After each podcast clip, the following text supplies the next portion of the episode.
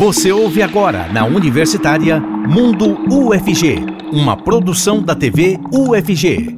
65% da população brasileira tem baixa qualidade do sono, mas apenas 7% procura ajuda médica para esse problema. Isso é o que mostra a pesquisa Mapa do Sono dos Brasileiros, realizada pelo IBOP no ano de 2020. No programa de hoje, nós vamos entender um pouco sobre a insônia e sobre quais os malefícios de uma noite mal dormida para a nossa saúde. Hoje também vamos falar com um estudante da UFG que teve um artigo publicado em uma importante revista na área da saúde da mulher. Tudo isso e muito mais a partir de agora no Mundo UFG.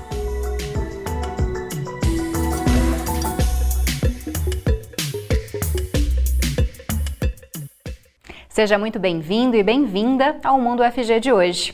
Eu sou Camila Maia, uma mulher branca, de cabelos escuros na altura dos ombros, olhos também escuros. Hoje visto uma blusa preta e uma calça verde. Na minha companhia, para fazer a interpretação para Libras, está o Weber Flávio, que é integrante do Labitave. Ele é um homem branco, com poucos cabelos castanhos, barba cerrada e óculos de grau com armação na cor cinza. Como eu disse antes, o tema de hoje é a insônia. E está com a gente para falar sobre isso a Juliana Macedo, que é neurologista formada pela UFG e especialista em medicina do sono. Olá, professora Juliana, muito obrigada pela sua presença. Que bom poder contar com a senhora aqui. Olá, Camila, boa tarde. Eu que agradeço o convite para a gente poder esclarecer aí sobre por que de tantos brasileiros tendo má qualidade de sono, né, Camila? Isso. Antes da gente começar, gostaria que a senhora se descrevesse. Na verdade, tem uma descrição da senhora aqui que eu vou ler. Uma mulher branca, com cabelos castanhos claros e óculos de aro preto e fones de ouvido. Bom, professor, então, já que fiz a descrição da senhora, vou primeiro colocar a primeira pergunta. O que, que significa má qualidade do sono? Como a gente pode saber que o nosso sono é saudável ou não? Então, Camila, a má qualidade do sono, ela está presente em vários transtornos do sono, principalmente a insônia, né, que é um transtorno muito prevalente, acomete 15% da população mundial, e logicamente ela tem a ver com a dificuldade em iniciar, manter ou terminar o sono. Mas essa dificuldade nesses três cenários, ela precisa vir acompanhada de um sono não reparador, um sono que não se descansa. A gente acorda cansado, não rende no trabalho, nos estudos, tem algum comprometimento na sua função diurna. E o que, a gente pode considerar uma noite de sono saudável? Quantas horas precisam ser dormidas? Qual que é a sensação que nós temos que ter na hora de acordar, né, para saber se o sono foi reparador ou não? Então, é, uma boa qualidade de sono, ela implica em três parâmetros muito importantes. A regularidade de horário, que o nosso organismo ele acostuma com esse horário rotineiramente, inclusive aos finais de semana. Se a gente varia muito o horário de se deitar e de se levantar, a gente pode ter a sensação de sono que não descansou, de não restaurador. Além da quantidade de horas de sono também é importante e a sua qualidade que é aquela sensação que descansou mesmo no dia seguinte, que acordou bem. Então, para a gente avaliar a quantidade de horas que cada pessoa precisa, a gente tem uma certa individualidade nisso. Na população geral, adulta, dos 18 aos 65, é de praxe a gente precisar de 7 a 8 horas de sono contínuo noturno para a gente ter uma boa qualidade de sono. Mas isso é muito variável. Existem pessoas que com seis horas eles acordam bem. Então, o termômetro para a gente dizer se a gente está precisando de mais horas ou não é a sensação de descanso ao acordar. Aquela sensação que realmente o sono descansou, que a pessoa está bem, que está pronta para trabalhar, sem nenhum déficit diurno. É lógico que muitas pessoas também precisam de um pouco mais de 8 horas de sono, em torno de 9, 10 horas. Se for muito extremo essa necessidade, acima de 10 horas, a gente está diante de algum transtorno do sono que chama hipersônia, que é uma sonolência diurna excessiva, e aí tem que investigar. E se for um sono muito curto, abaixo de 6 horas de sono, de 4 a 5 horas, e o paciente não tem dificuldade em acordar, ele acorda satisfeito com descanso, São exceções muito raras à regra de 7 a 8 horas para o adulto. Mas se ele está dormindo pouco e está acordando cansado, significa que as horas de sono estão insuficientes. Então, o termômetro para avaliar isso, embora seja individual, existe uma grande maioria que necessita aí de 7 a 8 horas de sono. Professora, mas é, uma noite mal dormida não significa insônia necessariamente, né? Como que a gente separa? Uma pessoa que muitas vezes tem algumas noites que não dorme bem, por algum motivo específico, da insônia mesmo, do problema de saúde que precisa de um tratamento. Sim. A insônia, como eu disse, ela tem uma dificuldade de tempo de sono e de qualidade também. Ela, ela acaba pegando esses dois parâmetros, mas ela não é a mesma coisa de uma noite mal dormida, porque às vezes a pessoa deita e dorme logo, ela não demora a pegar no sono. O tempo natural e fisiológico de a gente deitar e adormecer é em torno de 30 minutos. Se a pessoa está deitando e ela demora mais de 30 minutos para iniciar o sono, ela está diante de uma insônia inicial. E, e às vezes, além dessa insônia inicial, ela tem vários despertares ao longo da noite com dificuldade de voltar a dormir. Aí a gente chama de insônia de manutenção, que é um, um segundo tipo de insônia. E se ela também tem um despertar precoce, que ela poderia acordar, vamos supor, 7 horas da manhã, e ela acorda 4, 5 horas da manhã e não consegue voltar a dormir, aí a gente está diante de uma insônia terminal ou final. Tem vários tipos de insônia, cada caso tem que ser particularizado para ver as causas que estão associadas a esse tipo de insônia.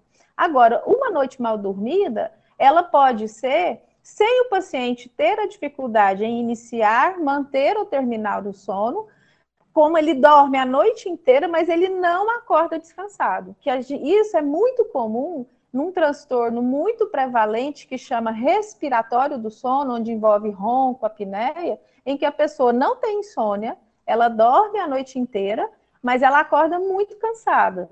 Ela não descansa. E isso vai cronicamente é, piorando ao longo dos anos. Então, é muito importante essa diferença entre insônia e má qualidade de sono.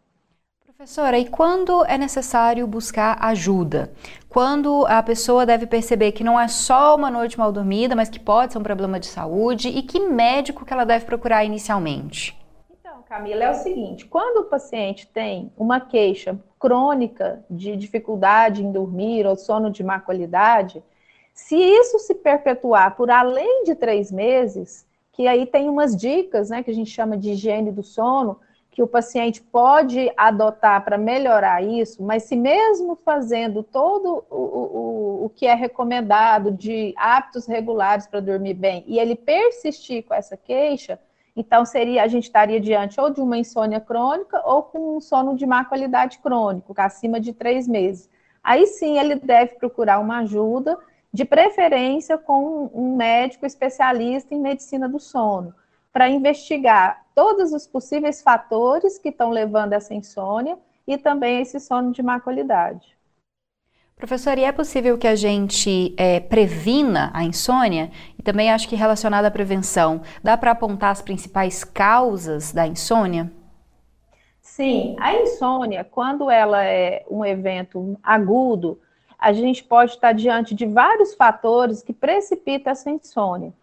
Diante de uma morte de um ente querido, um desemprego, é, um, uma questão familiar mais importante, né? Todos esses fatores é, emocionais que afetam o a nossa psique, nosso psique, eles vão influenciar, sim, numa noite de sono. E a gente está diante de uma insônia aguda. Se essa insônia se resolve depois de eliminado esse fator que precipitou a insônia, ela vai ser a, abolida. Mas se ela se mantém mesmo diante da resolução desse fator precipitante ou de um tempo de melhora, você vai acabar cronificando essa dificuldade em dormir, e aí existem fatores que podem ser perpetuantes dessa insônia. Por exemplo, se você tem uma dificuldade em dormir e você tem o hábito de não ter horário, horários regulares para se deitar e levantar, ou que fica exposto a muita tela, né, que a gente chama de luminosidade excessiva no período noturno, que vai inibir a melatonina, que é o hormônio do sono, que faz a gente sentir sono e começar a dormir, também vai prejudicar. Assim como todas as bebidas à base de cafeína, que vão estimular o nosso alerta próximo ao período noturno e também vai piorar esse problema de dificuldade em iniciar ou manter o sono. Além do sedentarismo, é muito comum pacientes que sofrem de insônia crônica, além desses três meses que eu informei, eles, eles não fazerem atividade física. Então, isso vai acabar piorando a qualidade do sono e o início do sono também. A atividade física regular, principalmente pela manhã, para quem tem insônia, ela é fundamental. Por quê? Porque ela regulariza essa produção da melatonina noturna também, a longo prazo. Então, são fatores do cotidiano mesmo que perpetuam essa insônia. Não só isso, mas doenças associadas à insônia, que a gente chama de insônia comórbida, por exemplo, transtornos do humor, transtorno de ansiedade, transtorno depressivo, que são muito prevalentes e frequentes em pacientes que sofrem com dificuldade ou má qualidade de sono. Se a pessoa não tratar essas doenças associadas, essa insônia também vai se perpetuar. Então, tem que ficar atento a todos esses fatores e, de preferência, se for uma insônia crônica, com a ajuda do médico especialista para orientar e investigar adequadamente cada paciente que está com esse problema. Professora, a senhora citou algumas questões, como o uso de cafeína, é, o uso de muitas telas à noite, um horário para dormir. Isso que seria a higiene do sono que a senhora falou antes? É importante que a gente tome esses cuidados para que a gente evite desenvolver é, um, um, sono com baixa qualidade, né? É bom fazer isso mesmo que a gente não tenha insônia? Exatamente, Camila. Isso aí é fundamental. Essa higiene do sono nada mais é que regras disciplinares para se dormir bem, para se ter um sono de qualidade. É lógico que, mesmo tendo essas é, recomendações de forma rotineira e adequada, se o paciente persistir com a queixa, aí ele deve ser investigado. Mas é fundamental, mesmo para quem não tem insônia, mas está acordando cansado, não está descansando, vamos rever esse tempo de sono, se está adequado. E uma dicasinha muito interessante para rever quantas horas de sono a gente precisa, além dessas medidas de higiene do sono, é a gente ter o, o despertar espontâneo aos finais de semana e nas férias. Principalmente para a gente poder saber, peraí, realmente eu estou dormindo pouco, porque quando eu estou de férias ou eu estou no final de semana que eu não tenho que acordar cedo para trabalhar ou estudar, eu acordo melhor, eu fico menos é, cansada, eu descanso mais, né? Então, é, além dessas regrinhas do, do, do, dia a dia, que é fundamental, a gente precisa de ter esse cuidado. E uma dica muito importante é que o nosso ambiente de dormir, o nosso quarto, ele tem que ser escuro, justamente para não inibir a produção da nossa melatonina. Interessante também não ter TV, TV, né? E nem ter o hábito de se usar celular ou computador na cama antes de deitar justamente para facilitar esse início do sono e o aprofundamento. Porque às vezes o paciente não tem dificuldade em dormir e ele acha que ele vai dormir fácil com a televisão ligada. Mas já tem vários estudos mostrando que mesmo que ele durma, o sono dele é menos profundo pelo estímulo luminoso próximo ao horário de deitar e dormir. Sou uma dessas pessoas, professora, que gosta de dormir com a televisão ligada. Bom, a gente tem uma pergunta aqui que veio do YouTube, da Sherloma Fonseca. Ela diz que o filho dela tem dois anos e acorda mais de quatro vezes durante a noite que já foram feitos tratamentos variados, com melatonina, zolpidem, homeopáticos e remédios para refluxo. E que eles também têm rotina de sono para criança, mas que não adiantou. O que fazer agora? Existe um, algum outro tratamento que a senhora indicaria? Algum médico específico para procurar, já que nesse caso a criança tem apenas dois anos? Sim. É importante né, orientar essa mãe, Camila, que essa criança, se ela está tendo esses quatro despertares ao longo da noite, tem que ser investigado sim pelo médico especialista, já que foi tentado, talvez pelo pediatra, algumas medicações sem sucesso. Porque a gente tem que saber o motivo do despertar. Em criança também existe distúrbio respiratório do sono, que é muito comum nessa idade. Então, às vezes, o despertar pode ser porque a, a criança está com algum problema respiratório do sono e isso tem que ser investigado. O, além da avaliação clínica, que é muito importante do especialista em sono, ele precisa ser submetido à avaliação do sono, que é o exame que olha todas as variáveis biológicas do sono ao dormir, que chama polissonografia. E aí, lógico que o médico, depois dessa avaliação clínica, vai ver a necessidade ou não de ser submetido a esse exame para ver o porquê do despertar. Se a gente não investigar a causa, o que está por trás do despertar, às vezes a melhora não vem mesmo. E dá para procurar esse tratamento no SUS, professora? Caso a Sherloma precise buscar o SUS, ela tem que buscar primeiro o CAIS, como é que ela faria? A senhora saberia orientar? Existe no estado de Goiás, Camila, um ambulatório de medicina do sono, que é no hospital público, que é o Hospital Geral de Goiás, o HGG. E aí ela precisa, sim, do encaminhamento do postinho próximo da casa dela, para ela ter acesso a esse tratamento, a essa investigação especializada lá no HGG, pelo SUS. Obrigada, professora, pela orientação. Espero que a gente tenha ajudado. Para finalizar, queria falar sobre tratamento. A gente sabe que muita gente usa é, automedicação, que olha na internet ou pergunta para um amigo, toma um calmante, um remédio, muitas vezes sem receita. E também tem a questão da melatonina, que até a Sherloma citou, a senhora também citou a respeito desse hormônio. Queria que a senhora falasse primeiro sobre a automedicação, né, os perigos e o tipo de tratamento correto para quem tem insônia. Então, Camila, o tratamento padrão ouro, quando a gente fala padrão ouro, é o, o, o tratamento com mais evidência científica, né? Para tratar a insônia, ele se baseia no tratamento comportamental para insônia e não medicamentoso. O medicamentoso, muitas vezes, ele é necessário associado ao tratamento comportamental. O que, que significa esse tratamento comportamental? Mudanças de hábitos, né? Essa rotina tem que ser seguida adequadamente, é, eu vou listar rapidamente aqui os principais pontos, né? A gente ter é, diminuição da exposição à luz pelo menos uma hora antes de se deitar, porque quando a gente desliga a luz, o hormônio da melatonina, que é o hormônio que sinaliza a nossa sonolência, ele vai ser liberado gradativamente, ele não libera rápido. Então, às vezes, tem essa latência, essa demora de até uma hora, uma hora e pouco, para a gente voltar a ter essa liberação e sentir sono novamente. Então, essa recomendação é fundamental. E não é só a TV, celular, computador, tudo que envolve luz, né? A gente tem que também evitar todas as bebidas cafeinadas, que já foram ditas, né? Principalmente no período da tarde e período noturno. Pela manhã pode, não tem problema nenhum além da prática da atividade física regular, se for insônia, principalmente pela manhã. Esse é o tratamento comportamental que o próprio médico especialista em sono, ele já começa na primeira consulta com o paciente. Só de fazer essas mudanças já tá, vai ter algum grau de melhora a depender de cada caso, dependendo também do tipo de insônia.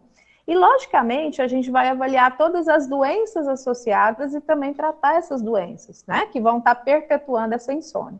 E é muito importante o paciente também ser acompanhado por um psicólogo especialista em sono.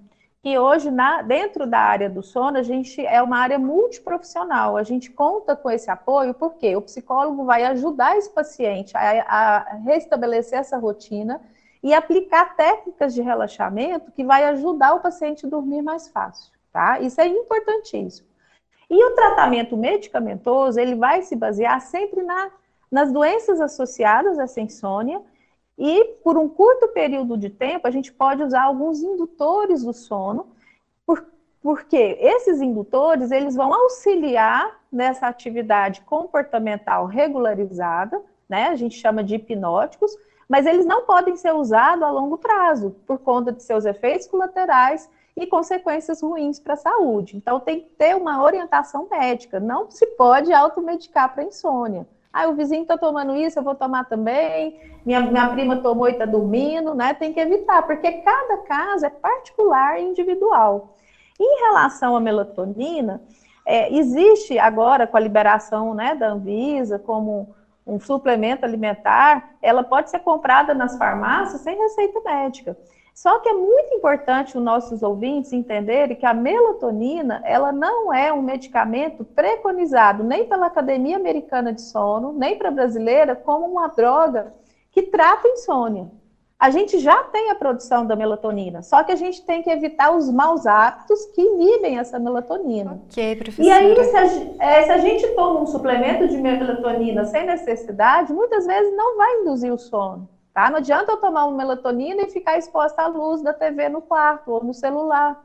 Não faz sentido. Agora, a melatonina é uma, uma droga, um medicamento que é um hormônio, é um neurohormônio que tem que ser usado só para transtornos do ritmo circadiano, que é um transtorno do sono específico, tá? Professor... E para alguns outros, alguns outros transtornos específicos neurológicos também a gente já vem usando. Em doses muito baixinhas e sob orientação médica, de acordo com a idade, né? E, e, todas as doenças associadas, porque pode sim ter efeitos colaterais indesejáveis se for automedicação, tá? Tá certo, professora. Esse assunto acho que renderia mais algumas questões, algumas dúvidas, mas tenho que encerrar com a senhora. Muito obrigada, professora Juliana. É, foi um prazer contar com as suas orientações aqui. Eu que agradeço aí, Camila, mais uma vez o convite e parabenizo aí o programa de vocês, tá? Muito obrigada. Boa, tarde a todos. Boa, boa, tarde, professora. Bom, e daqui a pouquinho a gente fala com um estudante da Faculdade de Enfermagem da UFG que teve um artigo publicado em uma importante revista da área da saúde. Não saia daí, a gente volta já já. Estamos apresentando Mundo UFG, na Universitária. Já estamos de volta com o Mundo UFG de hoje. E você pode participar do programa pelas redes sociais Facebook, Twitter e YouTube, também pelo Instagram. Dá para você enviar a sua sugestão, sua crítica, seu elogio ou pelo WhatsApp. O nosso número é o 62 99181 1406. 62 99181 1406. Estudantes da Faculdade de Enfermagem da UFG desenvolveram um artigo sobre câncer de colo de útero, que foi publicado em uma importante revista de saúde. O Gustavo Soares traz mais detalhes sobre essa conquista. O estudo analisou a taxa de mortalidade por câncer de colo de útero em mulheres brasileiras de 20 anos ou mais entre os anos de 2005 e 2019 o artigo, que é resultado da disciplina de Vigilância em Saúde do curso de enfermagem da UFG, foi escrito por três estudantes. Eu sou Gustavo Soares, sou um jovem adulto de pele clara, tenho os cabelos castanhos escuros, uso barba e bigode. Na minha companhia está Gabriel Souza. Ele se identifica como um homem negro de pele clara e é um dos autores do artigo. Gabriel, seja muito bem-vindo ao Mundo FG e de início eu te pergunto, por que, que essa temática foi escolhida? Então, Gustavo, obrigado pelo espaço. É, dada a necessidade né, de se abordar um tema durante a disciplina para desenvolver esse trabalho, a gente viu que o câncer de colo de útero ele é, um, ele é um, um, câncer né, muito importante de ser estudado e ainda é muito incidente a taxa dele no nosso país. Então, veio da necessidade da gente falar um pouco mais sobre ele, entender um pouco sobre, mais sobre ele, trazer informação mesmo sobre esse agravo à saúde. E como que esse artigo foi desenvolvido na prática? Então, né, a gente tem aulas práticas e teóricas da, da, disciplina de Vigilância e Saúde.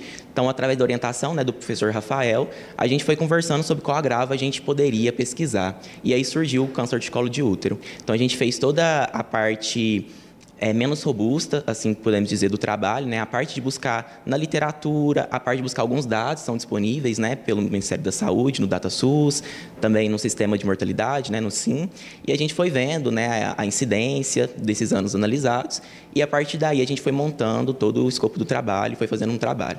Lógico que saiu um trabalho menos robusto do que o artigo, né, a princípio, mas aí fomos convidados, né, pelo professor Rafael, juntamente eu, a Maria Luísa e a Gabriela, a desenvolver um trabalho mais robusto sobre isso. Aí foi onde a gente integrou né, os estudantes de pós-graduação, do mestrado, do doutorado, e aí surgiu aí o artigo. Que maravilha! E qual que é a importância para o UFG esse artigo ser publicado na revista Saúde da Mulher? Então, né, é uma revista é, internacional que foi muito bom, né, a gente ter esse aceite. Então a gente traz aí uma importância da UFG para a sociedade, né, em anos de tanto sucateamento, né, do ensino superior. Então a gente mostra a importância, né, da pesquisa, da ciência na nossa universidade e no nosso país, mostrando que sim, a gente é útil nesse espaço. Também traz um empoderamento, né, para nossa profissão, para a enfermagem que hoje é tão desvalorizada, né? mostrando que sim, a gente é capaz também de fazer bons artigos, a gente também é cientista. Então, eu acho que traz aí uma elevação da UFG a um nível internacional. Maravilha, Gabriel, muito obrigado pela, pela entrevista, né? Parabéns pelo estudo e para você que se interessou em ler o artigo, acesse o site da Faculdade de Enfermagem, é fem.fg.br. Conteúdo. Agora tem mais conteúdo do Gustavo. Ele traz dicas de livros que foram publicados pela editora UFG. Nessa indicação, você vai conferir obras de educação musical e também sobre formação de professores. Olá para você que acompanha o Mundo UFG, como vai? Tudo bem? Eu sou Gustavo Soares e chegou o momento de eu te sugerir os melhores livros publicados pela editora UFG. Bom, o primeiro livro desta lista é uma boa dica para estudantes, para graduados e também para produtores de ruminantes. Vamos lá? Endoparasitoses de ruminantes, de Velber Daniel Zanetti Lopes e também Alvimar José da Costa. Essa obra vai trazer as principais endoparasitoses de ruminantes de forma técnica e aplicada. Vai fornecer também informações básicas sobre a patogenia, epidemiologia, técnicas e diagnósticos, além de aspectos sobre controle e tratamento. Seguimos com Epistemologia da Educação Musical Escolar, um estudo sobre os saberes musicais nas escolas de educação básica brasileiras, de Thaís Loboski Aquino. O livro é originário de uma tese de doutorado e investiga, por meio de uma pesquisa teórica, a epistemologia da educação musical em escolas de educação básica, sob uma perspectiva política, histórica, filosófica e pedagógica que pretende gerar reflexões voltadas para uma educação musical humanizada. Finalizamos com formação de professores de línguas estrangeiras, princípios e práticas de Francisco José Quaresma de Figueiredo. Baseado em literatura internacional e construído com foco no contexto brasileiro e com abordagem em língua portuguesa, é destinado para alunos de licenciatura, professores e formadores da área de língua estrangeira. O livro aborda questões clássicas de ensino e aprendizagem, além de sugerir atividades práticas que auxiliam na condução de aulas e aprofundamento de temas. Se interessou por algum dos livros ditos aqui? Acesse editora.fg.br para poder encontrar esses e vários outros. Aproveite a leitura e até mais! Estão abertas as inscrições para o prêmio Carolina Bore Ciência e Mulher. Quem traz mais informações sobre ele e sobre outros eventos e atividades da UFG é a Jade Vieira.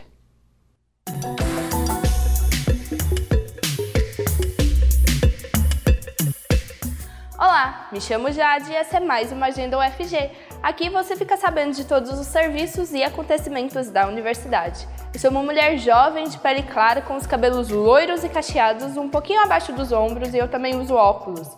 Estou em um corredor da UFG com janelas de vidro dos dois lados. Vamos então conferir o que está rolando aqui na UFG.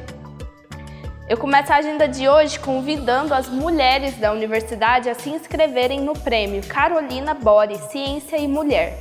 As inscrições podem ser feitas até o dia 31 de outubro por meio de um formulário. É preciso também enviar uma mini biografia autorizada, o currículo Lattes, uma carta de recomendação, além do projeto ou atividade científica realizada. O formulário pode ser encontrado no site sbpcnet.org.br. E ocorre amanhã mais uma ação da série Webinars em Ciência in Vitro. O objetivo do evento é atualizar as abordagens metodológicas aplicadas à segurança humana e ambiental. Entre os vários temas do evento está a toxicidade pulmonar e ambiental. Para mais informações, acesse o site da UFG, ufg.br. Encerro com um seminário também amanhã. Ocorre o oitavo Seminário Nacional de Cátedras Sérgio Vieira de Mello, com o tema Esse Muro entre Nós, Racismo e Xenofobia no Contexto de Refúgio. A abertura é amanhã, às seis da tarde, no Centro Cultural UFG e será também transmitido pelo YouTube oficial da universidade. Essa foi a agenda de hoje, continue nos acompanhando e até a próxima!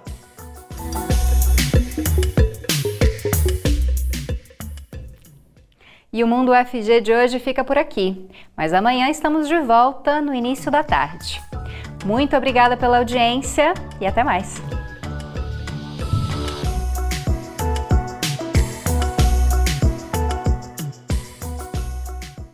Você ouviu na Universitária Mundo UFG, uma produção da TV UFG.